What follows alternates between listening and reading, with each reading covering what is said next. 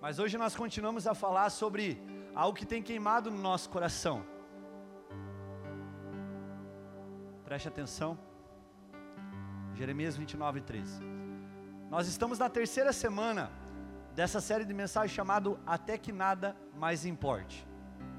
Eu acredito que no meu e no seu coração há algo que precisa ficar claro e muito, muito direto e muito objetivo é que o nosso primeiro ministério não está relacionado aos homens terrenos, mas o nosso primeiro ministério está relacionado ao Senhor, ao Criador dos céus e da terra, aquele que nos gerou, aquele que nos fundou, aquele que nos criou, aquele que nos fez imagem e a sua semelhança, aquele que olhou para todos nós e falou: Eu irei fazer algo da minha essência do meu gênero, algo que somente com eles eu poderei me relacionar.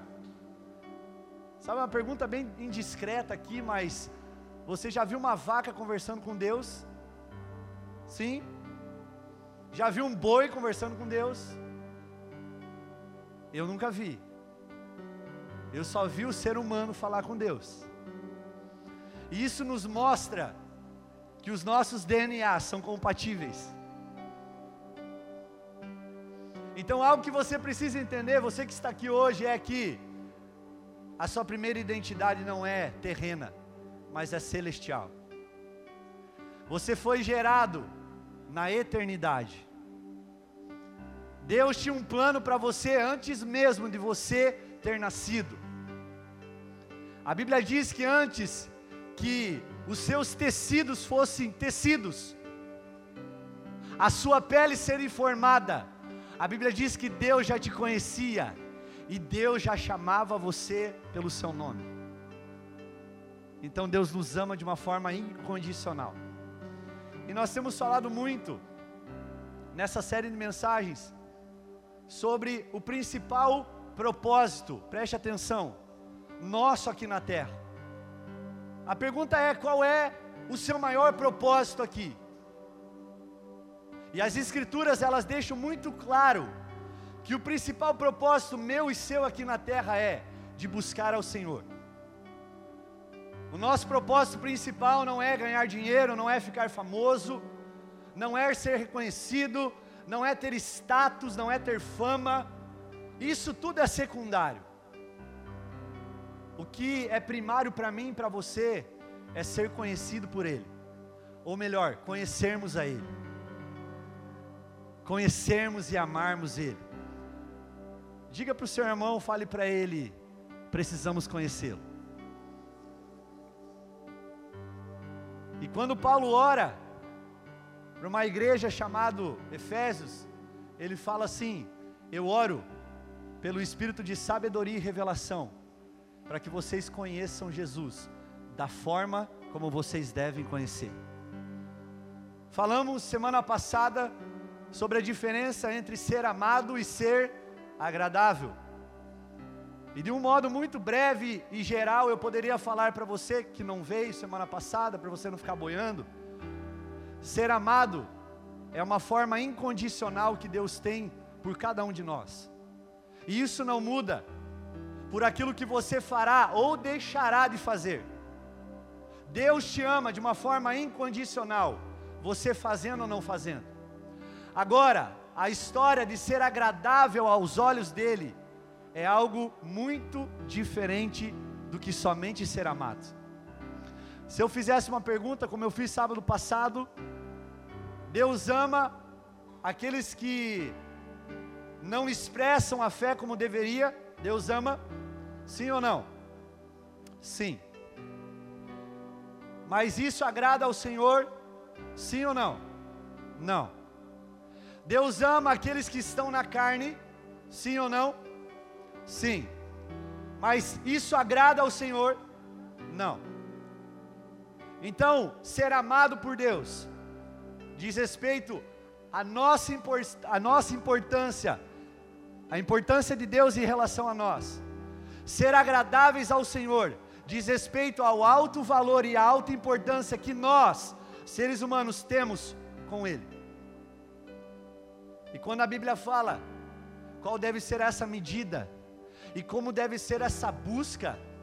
Essa busca não pode ser de qualquer jeito. Vamos ler o que está em Jeremias 29, 13. Um verso muito conhecido, está até na capa da minha Bíblia. Eu não vou abrir a Bíblia, eu não estou desviado, tá, gente? Mas que diz assim: Buscar-me-eis e achareis, e me achareis, quando me buscardes de todo o vosso coração. Você pode repetir comigo? Buscar-me-eis e me achareis, quando me buscardes de todo o vosso coração. Então existe um jeito de buscá-lo, sim? E é de qualquer jeito? Não. É com tudo aquilo que temos e somos. Nós poderíamos aqui referenciar um versículo cruzado que tem a ver diretamente com Jeremias 29, 13, aonde diz em Marcos capítulo 12, verso 30, que diz assim: Amarás o Senhor teu Deus de todo o teu coração, de toda a sua alma, de todo o seu entendimento, com todas as suas forças. Ou seja, a busca que nós devemos ter com o Senhor deve ser intensamente, não deve ser de qualquer forma, de qualquer jeito, deve ser com o nosso amor total expresso com o nosso amor total, com tudo aquilo que somos, que temos, com todas as nossas energias, com todo o nosso tempo, com todo o nosso dinheiro. Mas a realidade hoje que nós vivemos é bem diferente disso. E hoje eu quero falar de algo que tem me incomodado muito e que diz muito respeito a mim. Primeira pessoa, acho que é ser pregada. Né? Eu não posso pregar se eu não for pregado. Mas que tem a ver sobre a chama do primeiro amor. Abra comigo em Apocalipse capítulo 2. A partir do verso 2 nós vamos ler.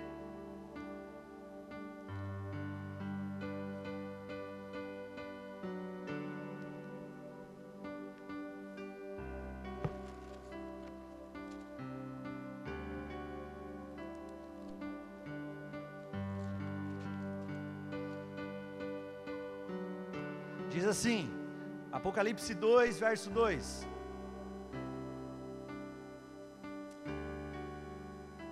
Ao anjo da igreja em Éfeso, escreve, verso 2: Conheça as tuas obras, tanto o seu labor como a tua perseverança, e que não pode suportar homens maus, e que puseste à prova os que a si mesmos se declararam apóstolos e não são, e os achaste mentirosos e tens perseverança e suportasses provas por causa do meu nome, e não te deixasses esmorecer.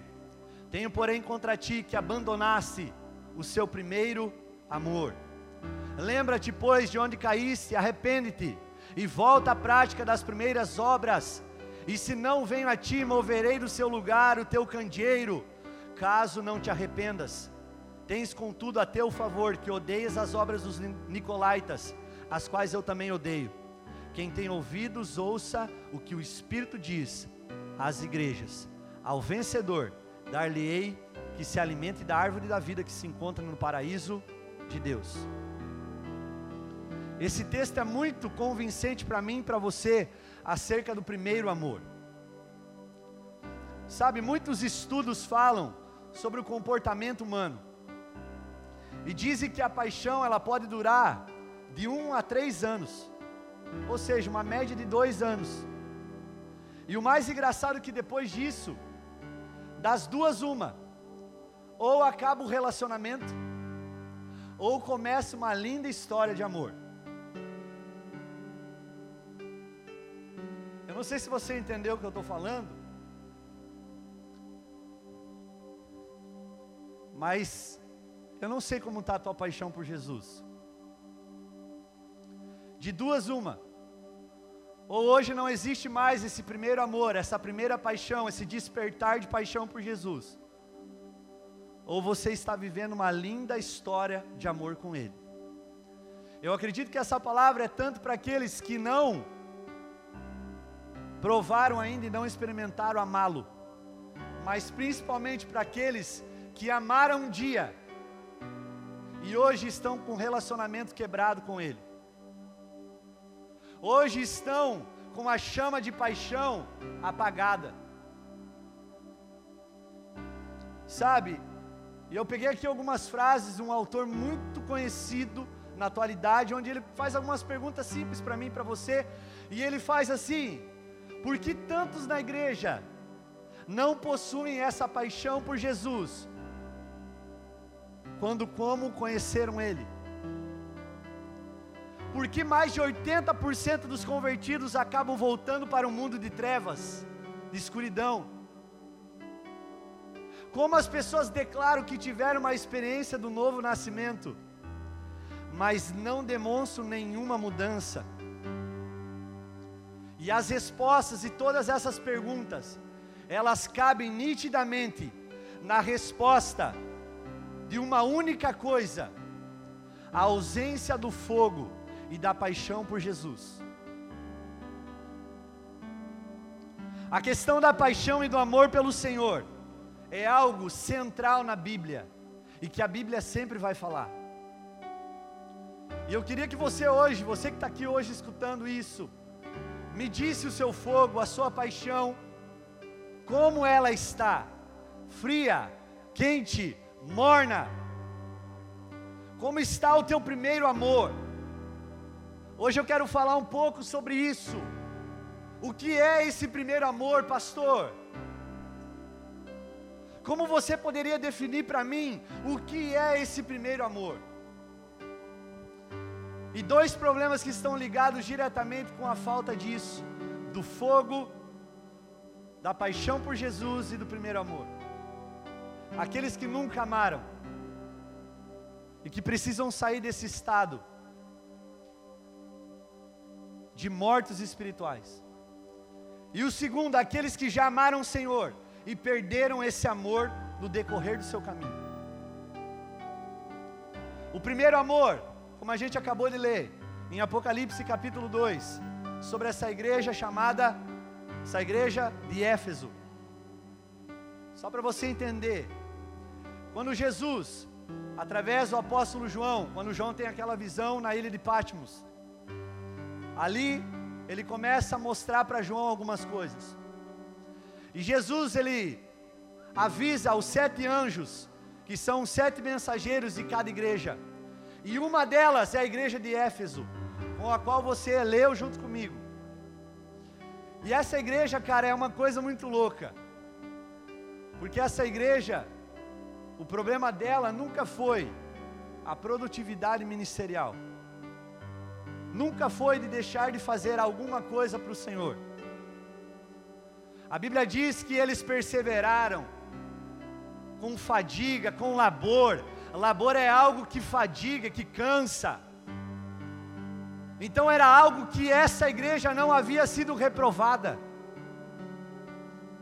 E como muitas igrejas que nós conhecemos também não são reprovadas por esse aspecto. Mas o que me chama a atenção é quando Jesus protesta pelo abandono do primeiro amor. E o que é esse primeiro amor, pastor? O primeiro amor nós poderíamos definir que é o fogo de grande intensidade dentro de nós. É o fogo que queima dentro de mim e de você. Sabe essa fome, essa sede que nós sentimos de buscar a presença dele? Sim. Sim. É isso que nos move. É isso que faz com que a gente não pare no meio do caminho. É isso que faz com que nós não venhamos ser reprovados no primeiro amor. Então, o primeiro amor é esse fogo íntimo, de grande intensidade, que quer Jesus, até que nada mais importe, até que tudo que está ao nosso redor se torne coisas desinteressantes e menos importante para nós. Isso é o primeiro amor. E aí Jesus em Mateus capítulo 13, verso 44, Jesus ele brincava muito com parábola, e para quem não sabe, parábolas são ilustrações, ilustrações daqueles dias. E ele fala assim: O reino dos céus é como um tesouro escondido num campo. Onde certo homem, tendo encontrado, escondeu de novo, e então cheio de alegria, cheio de primeiro amor, cheio de fogo dentro dele, foi, vendeu tudo o que tinha e comprou aquele campo.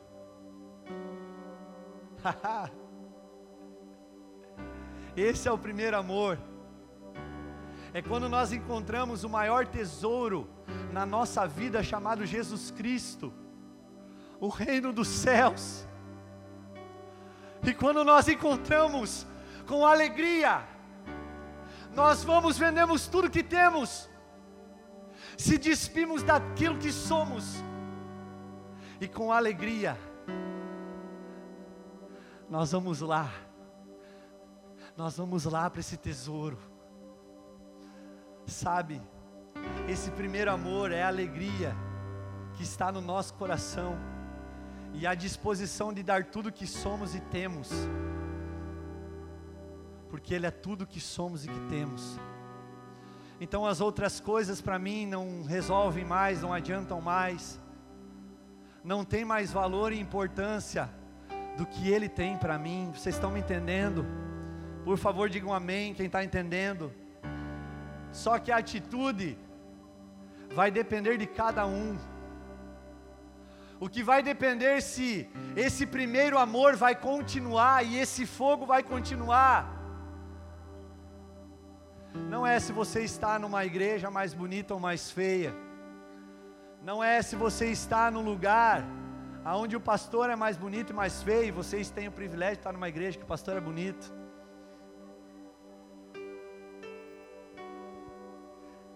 Mas o que vai determinar a sua alegria permanecer é o comportamento que você vai ter em relação a isso. E aí existe um comportamento dos apóstolos que define isso, e eu acredito que é muito ensino para nós de como nós devemos ser em relação ao primeiro amor. E ele diz assim: uma atitude positiva, um comportamento positivo. Os apóstolos foram, saíram do sinédrio, alegres por terem sido considerados dignos de serem humilhados por causa do nome do Senhor. Todos os dias do templo e de casa em casa não deixavam de ensinar e proclamar que Jesus é o Cristo. A Bíblia diz que os apóstolos foram perseguidos, foram presos e açoitados, e a maior alegria deles não era apanhar, mas apanhar por causa do nome do Senhor serem perseguidos por causa do nome dEle. Essa era a maior alegria. A maior alegria não era de ter encontrado uma namorada, não é de ter encontrado uma esposa, não é de ter encontrado uma família, mas é de ter encontrado o Rei dos Reis que está sentado sobre o trono, de ser perseguido, caluniado, humilhado, por causa do nome santo dEle. Quando Estevão estava lá de joelhos dobrados, sendo apedrejado, e a Bíblia diz que ele morreu de joelho.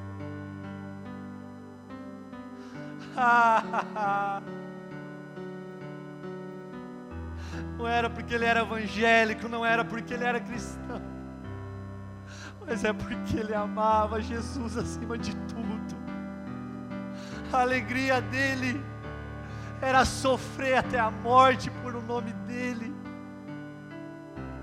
Jesus está em busca de corações assim, que sofram por causa dele,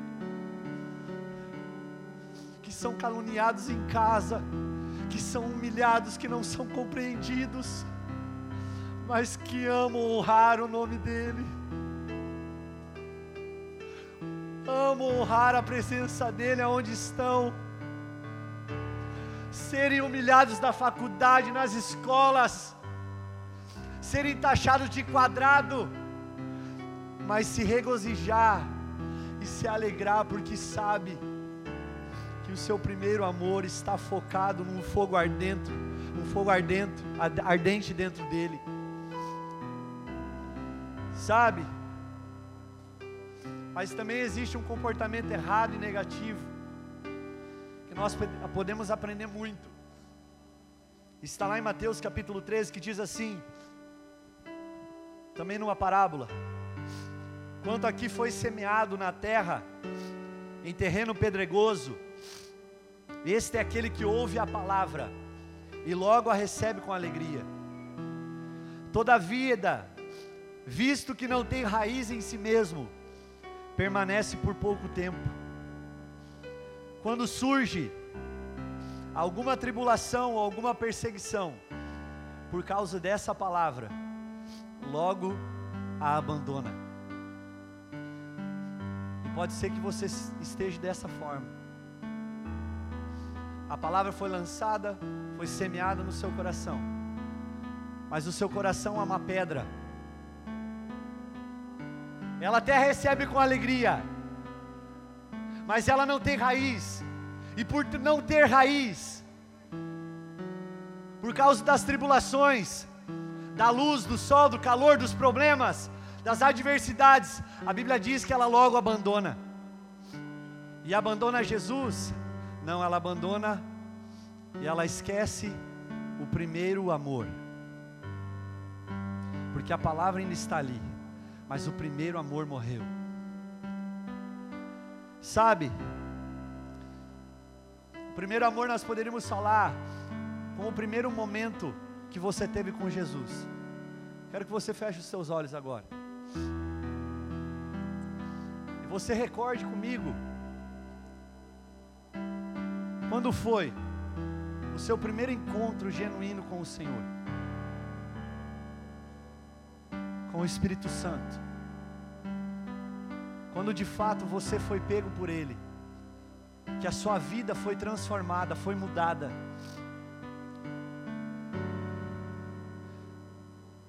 Que uma chave de dentro de você virou. A revelação de quem é Jesus para você virou. E a partir daquele dia, daquele momento em especial, você começou a amá-lo, a desejá-lo. Feche os teus olhos. Recorde comigo esse tempo, esse momento.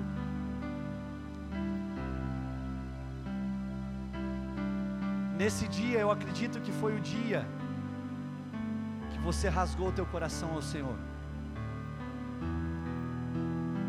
Que você abriu o teu coração ao Pai. Que realmente naquele momento você sentiu a presença do Espírito Santo tão forte que a sua vontade era sair correndo de alegria, contar para a primeira pessoa que você encontrasse na rua. Tamanha alegria, felicidade, regozijo que estava dentro de você. Agora abra os seus olhos e olhe para cá. Jesus está à procura de pessoas com esse coração o primeiro amor é como aconteceu no seu primeiro momento com Ele. Sabe aquele amor de primeira vista? Sim, sabe? Sabe? Quem é casado aqui? Quem tem namorado aqui? Ih, mas só dois. Sabe quando você olha para aquela pessoa, ai! Ah, meu Deus do céu, pastor! Se aquela carne fosse minha carne, oh Jesus! É assim que nós precisamos voltar a olhar para Ele. Jesus é um rei que está sobre o trono, com poder e autoridade sobre todas as coisas, mas Jesus também é um noivo que tem desejo de paixões por Ele. Escute isso, por favor. Ele quer ser amado e desejado a todo instante. A sua igreja, a sua noiva, com o qual eu e você fizemos parte, porque é uma igreja só, é um corpo só. Precisa declarar palavras de afeições a esse noivo, como a Sulamita, em Cantares de Salomão, capítulo 5, que diz: onde as amigas dela declaram para ela: por que, que você ama ele, se você tem todos os homens à sua disposição? E a sulamita, que representa eu e você, igreja, ela fala: não, mas ele é o mais belo entre milhares de milhares e milhares, aleluia. Eu não quero paixões de fora, eu quero só ser apaixonado por Ele.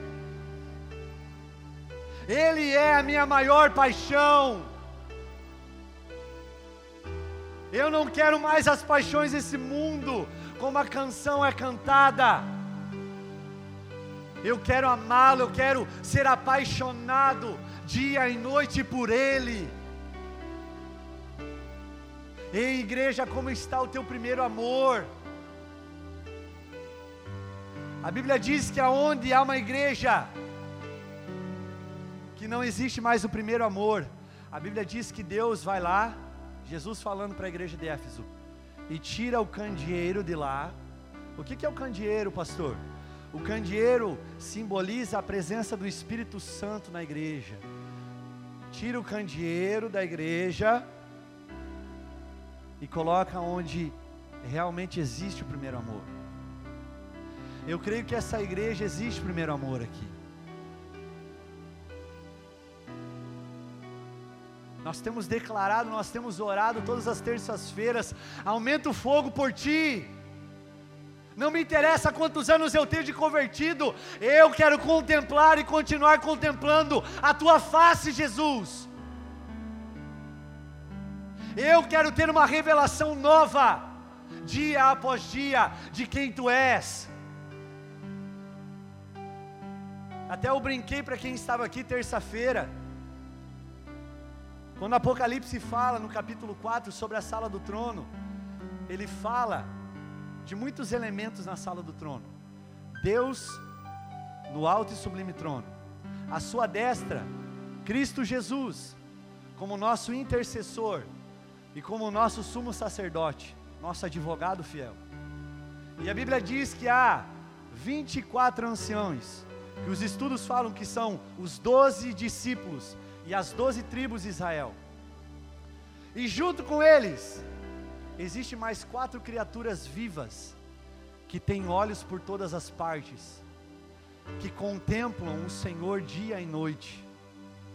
E aí a pergunta é: Pastor, como que eles não cansam ficar dia e noite declarando que o Senhor é santo, santo, santo, poderoso?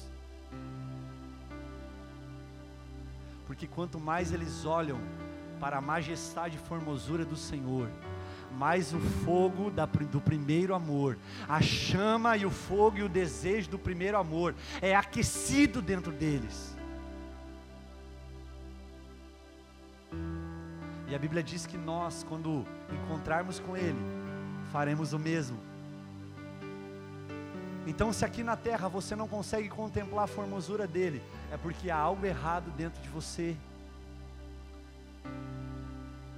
Ei, o primeiro amor precisa ser renovado, precisa ser tocado.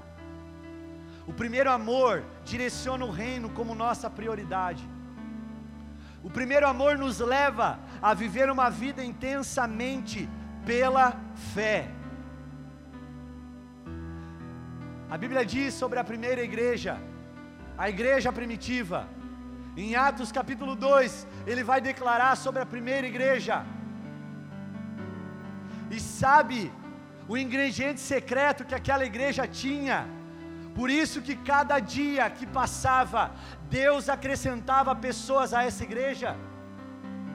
Porque existia nela o primeiro amor existia nela a fome, a sede, o desejo intenso de buscar a presença do Senhor. Não tinha método de crescimento, pastor? Não. Não tinha uma gestão especial lá dentro da igreja que faz ter um método de crescimento. Não. Tinha o primeiro amor. Tinha o primeiro amor. Sabe o que, que faz uma igreja ser grande ou pequena? Alguns responderiam o tamanho, e eu diria que não. Eu diria que uma igreja grande ou pequena, ela é determinada pela fome, pela sede do nosso Abba Pai. Qual é a sua fome e a sua sede por Cristo Jesus hoje? Qual é? Qual é a nossa expectativa para o retorno dele? Nós precisamos parar de ter uma mente escapista, orando e falando: Jesus volta logo. Não! Nós, como igreja, temos que fazer a nossa, nosso papel, o nosso serviço. Sabe como Jesus vai voltar, meus irmãos? Não é orando para ele voltar, é orando para que o reino dele seja estabelecido aqui na terra. E quer saber mais? Você é a extensão do céu aqui na terra. Tudo que Deus vai fazer aqui, Ele conta com você, Ele conta com a sua igreja. Deus não faz nada sozinho, Deus faz tudo em parceria, em coletividade. A nossa oração não deveria, Jesus volta. A nossa oração deveria, Jesus estabelece o teu governo, porque eu quero queimar dia e noite por ti aqui, e eu quero queimar quem está do meu lado. Vamos parar com essa mente escapista. Jesus não volta desse jeito, meus irmãos. Ele só vai voltar quando a igreja estiver adornada, pronta, preparada, santa, imaculada. Vivemos sim o princípio das dores de parto, como Mateus 24 diz, mas são o princípio do final dos tempos. Tem muita coisa para acontecer, tem muita coisa para rolar, mas isso dependerá do primeiro amor que nós temos com Ele. Por isso que é muito importante essa palavra estar gravada no teu coração. Que você mude a sua postura, que nós como igreja mudamos a nossa postura. Como hoje nós adoramos ao Rei dos Reis. Imagina a igreja adorando assim para mais todo todos os cultos. Nós já converteria toda a vizinhança. Porque eu duvido que os vizinhos iam ficar, eles iam ficar curiosos, cara. Mas o que, que tem lá naquela igreja? Eu estou aqui acabado, arrebentado. Eles estão cantando com alegria, com júbilo. O que, que eles têm que eu não tenho? Eles têm Jesus. Estão me entendendo? Então que essa palavra mexa com você. Jesus nunca pediu a sua filiação em uma igreja evangélica. Jesus sempre quis que você o tratasse, tratasse ele, perdão, como pai. Enquanto algumas igrejas pregam sobre deuses, a verdadeira igreja do Senhor prega um pai que ama os seus filhos, e você é filho, você é filha dele. A igreja verdadeira tem um Pai que está nos céus, que cuida cada passo que você der aqui na terra. Então, o primeiro amor é muito importante. O amor, o primeiro amor faz com que trabalhemos com Deus. E Cristo relacionou isso com as obras. Quando Jesus morre, ele ressuscita ao terceiro dia, e ele permanece na terra por 40 dias, aparecendo para algumas pessoas. E uma delas é Pedro. O mesmo Pedro que antes de ele ser crucificado, nega-o por três vezes. E quando Jesus aparece no mar, onde eles estavam pescando, em João capítulo 21, o desfecho desse capítulo vai dizer que Jesus, ele pergunta em especial para Pedro: Pedro, Tu me amas? E Jesus não pergunta uma vez só, Jesus pergunta para Pedro três vezes. Coincidentemente, as três vezes que Pedro negou Jesus. E as três perguntas são iguais: Pedro, tu me amas? Pedro, tu me amas? Pedro, tu me amas? E em todas elas, Pedro falou: Sim, Senhor, eu te amo.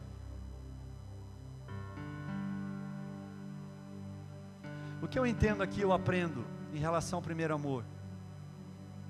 Na verdade, Pedro ainda não tinha entendido o que Jesus queria. Só foi quando Pedro, tomado pelo Espírito Santo, converteu 3 mil almas em, na sua primeira pregação. Ali Jesus sela o ministério de Pedro. E ali Pedro, agora entendendo o primeiro amor, alcança tudo que ele não alcançou na sua vida inteira sem o seu primeiro amor.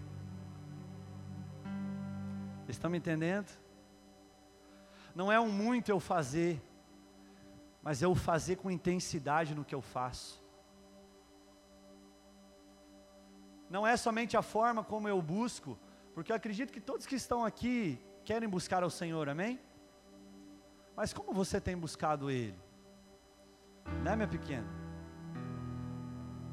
Com todo o seu coração? Ou você está aqui hoje só de corpo, mas a tua cabeça está lá fora? a sua alma está lá fora, o seu espírito está longe. Nós precisamos voltar ao primeiro amor. E aí, eu poderia definir que a perda do primeiro amor é algo que nós falamos em Apocalipse 2 em relação à igreja de Efésios. No verso 2 ele diz assim: Jesus falando ao anjo da igreja: Conheça as suas obras o seu trabalho árduo e a sua perseverança. Portanto, a perda do primeiro amor não é a diminuição daquilo que você faz para ele, não é a diminuição da produtividade, se eu faço mais ou menos, isso não é primeiro amor. Quero estabelecer aqui algumas coisas do que não é. No verso 3, Jesus vai dizer: Você tem perseverado e suportado os sofrimentos por causa do meu nome, e não tem desfalecido. Perder o primeiro amor não é enfrentar uma crise de desânimo. Você está desanimado? Acredito que muitos estão desanimados. Mas isso não define a perda do seu primeiro amor. Mas o que é, pastor, a perda do meu primeiro amor? é quando eu desfoco naquilo que eu não posso desfocar. O meu foco que é Jesus. E quando eu falo isso, eu estou falando que a perda do primeiro amor é uma queda. E toda queda é chamada de pecado. Então as pessoas que perderam o primeiro amor estão em pecado. É, pastor? Nenhum amém? Você está louco? Não. Você caiu aonde você não poderia cair. A intensidade de amor por Ele, isso é uma queda. E toda queda é pecado. A palavra no original do pecado, no grego, significa errar o alvo. Você está errando o alvo, meu querido. Você está errando o foco. E por você errar o foco e alvo, você está caindo, você está pecando. E tudo aquilo que cai, que peca, precisa de arrependimento. Então nessa noite não é noite de eu bater no peito e falar, eu sou bom. Eu não preciso desse primeiro amor, porque afinal de contas eu oro todos os dias, eu jejuo todos os dias, eu sou um santo sobre a terra. Não. Não é pela produtividade, é pela intensidade. Como você tem orado? Como você tem jejuado? Para ter troféu, para ter medalhinha? Ei, eu sonho, e eu acredito numa geração que substitua os troféus e as medalhas pelas marcas e feridas do Evangelho.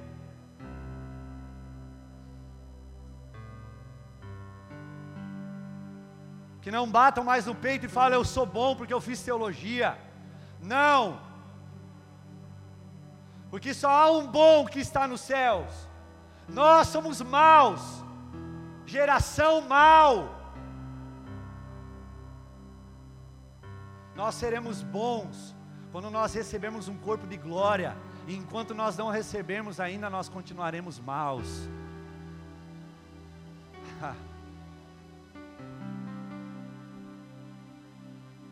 Muitos crentes continuam fazendo a obra, mas perderam a paixão,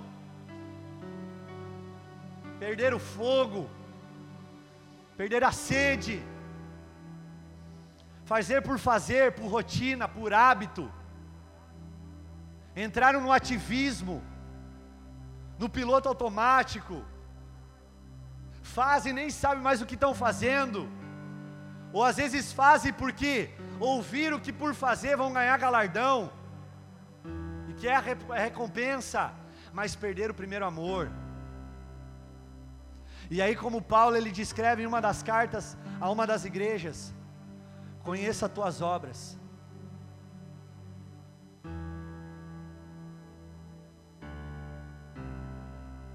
Que é palha, que é feno, que é ouro, que é prata, e que todas elas passarão pelo fogo da provação e só permanecerá as obras que foram feitas com o primeiro amor. Essa palavra é para todos nós, toda a liderança. Estamos vindo aqui na igreja para quê? Eu estou vindo aqui pregar para vocês para quê? Para pedir oferta no final do culto? Eu fico em casa. Eu estou aqui em primeiro lugar, porque eu amo ao Senhor. Porque minha fome e minha sede não está em estruturas, mas está em pessoas, em almas, em vidas. Tudo isso vai ficar. A Bíblia diz que a ferrugem a traça vai corroer. E o que, que vai ficar, pastor? As coisas eternas que você construiu. Por isso que quando nós nascemos de novo, nós somos comparados à pedra viva, sendo colocadas e construídas num templo espiritual chamado igreja, aonde cada pedra tem o seu lugar certo. Cada pedra entende a movimentação espiritual daquilo que Cristo está movimentando.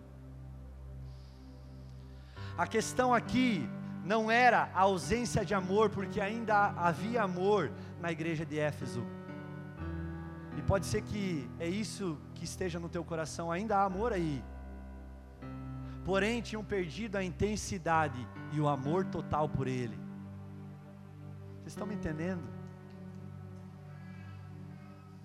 Não é de eu buscar, é querer buscar. Sabe? Não é de eu estar aqui pregando, mas é eu querer pregar as boas novas, o Evangelho. Os meninos aqui louvando, não é porque eles sabem cantar, não é porque o Luiz sabe tocar violão, é porque ele quer tocar o coração do Pai. Aleluia! Deus está procurando corações que queiram amá-lo, desejá-lo a todo, a todo momento, a todo ponto, até que nada mais importe. E por que perdemos o amor? Porque o amor é como um fogo. Quanto mais lenha colocar, mais fogo tem. Agora, se jogar água, apaga. Então há duas coisas aqui: há tanto em colocar fogo nesse fogo, ou não deixar que jogue um balde de água fria para que morra de vez. E isso é algo que depende de todos nós, cada um, eu e você. E aí, eu coloquei aqui alguns aspectos que eu quero passar muito rápido. E o primeiro deles, porque perdemos o primeiro amor, é o convívio com o pecado. Sabe, Mateus 24, 12 diz assim: devido ao aumento da maldade, o amor de muitos se esfriaria. Jesus, quando está falando aqui, ele não está falando no amor individual, ele está falando no amor de sociedade, um amor coletivo. Portanto, ele está falando, e eu, eu quero falar aqui de um convívio com o pecado, não que você esteja praticando um pecado, mas o fato de você estar no meio de um pecado, ou no meio de pessoas pecadoras, e eu me incluo nisso, mas o ponto que você acha isso normal. E pelo fato de você achar normal, porque você perdeu o primeiro amor, tudo que falam contra a palavra para você já é normal. E aí por isso, como Jesus falou, por causa do aumento da maldade, da iniquidade, o amor de muitos se esfriaria.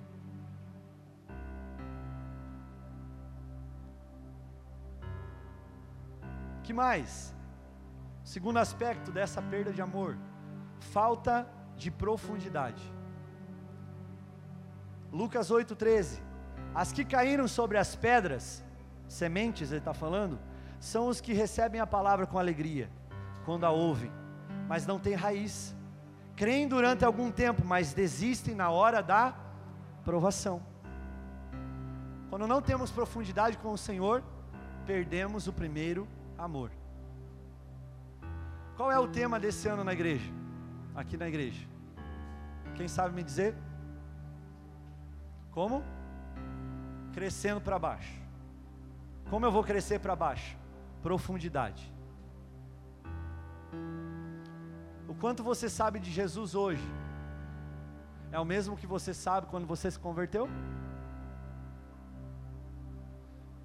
Porque se você sabe continua sabendo, é porque falta profundidade. Por isso é uma busca constante, diária, minha e sua, de profundidade. Nós falamos sábado passado sobre isso. De não se contentar com as águas no tornozelo, nem no joelho, nem nos lombos, na cintura, mas ir a um ponto que não dá mais pé, de tão profundo que é. Qual é o nível de profundidade que você está com Ele? Isso diz respeito a como está o teu primeiro amor. Cristãos que só vivem de culto semanal. E eu não estou falando que você não deve vir nos cultos, mas que você resume a tua vida espiritual num culto. Por favor, meu querido, muda esse conceito antibíblico que você acha que você só busca Jesus quando você vem para a igreja. Busque ao Senhor todos os dias no seu secreto. Separe tempo. Pastor, eu não tenho tempo. Na verdade, você tem tempo, você não sabe administrar o tempo que você tem. Todos nós temos o mesmo tempo. Porém, nós precisamos de profundidade. Terceiro, falta de tratamento. Lucas 8,7 diz: Outra semente caiu entre espinhos que cresceram com ela e sufocaram as plantas. Quando o texto fala em espinho, sabe o que, que é? É algo que você olha e acha que é inofensivo, que não vai dar nada. Sabe aquele pecadinho que não dá nada? Não dá nada não. E ele não é tirado junto com a semente, com a planta.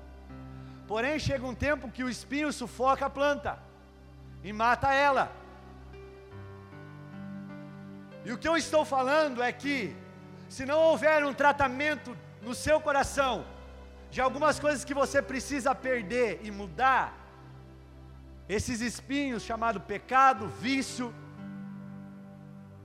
religiosidade, sufocarão você e te matarão. Sufocarão o seu amor e você perderá o seu primeiro e mais precioso amor. Então, um dos aspectos que eu poderia dizer é a falta de tratamento. Sabe como que Deus trata? Muitas vezes abençoando e não tirando. Porque é quando Ele dá que Ele vai te provar e vai te tratar em muitas coisas que você precisa. Agora, em contrapartida, como a Bíblia diz no, na história de Jó, Deus tira para ver também e para tratar como nós estamos com Ele. Foi até postado essa semana na, na internet uma frase que diz que é muito mais fácil você falar que tudo é do demônio, porque demônio você expulsa, mas o caráter você precisa tratar. Uau! Então é fácil falar que eu tenho demônio, mas eu não quero abandonar a mentira. Ah, então é o Exu da mentira que está me dominando. Não, é a tua carícia de pau.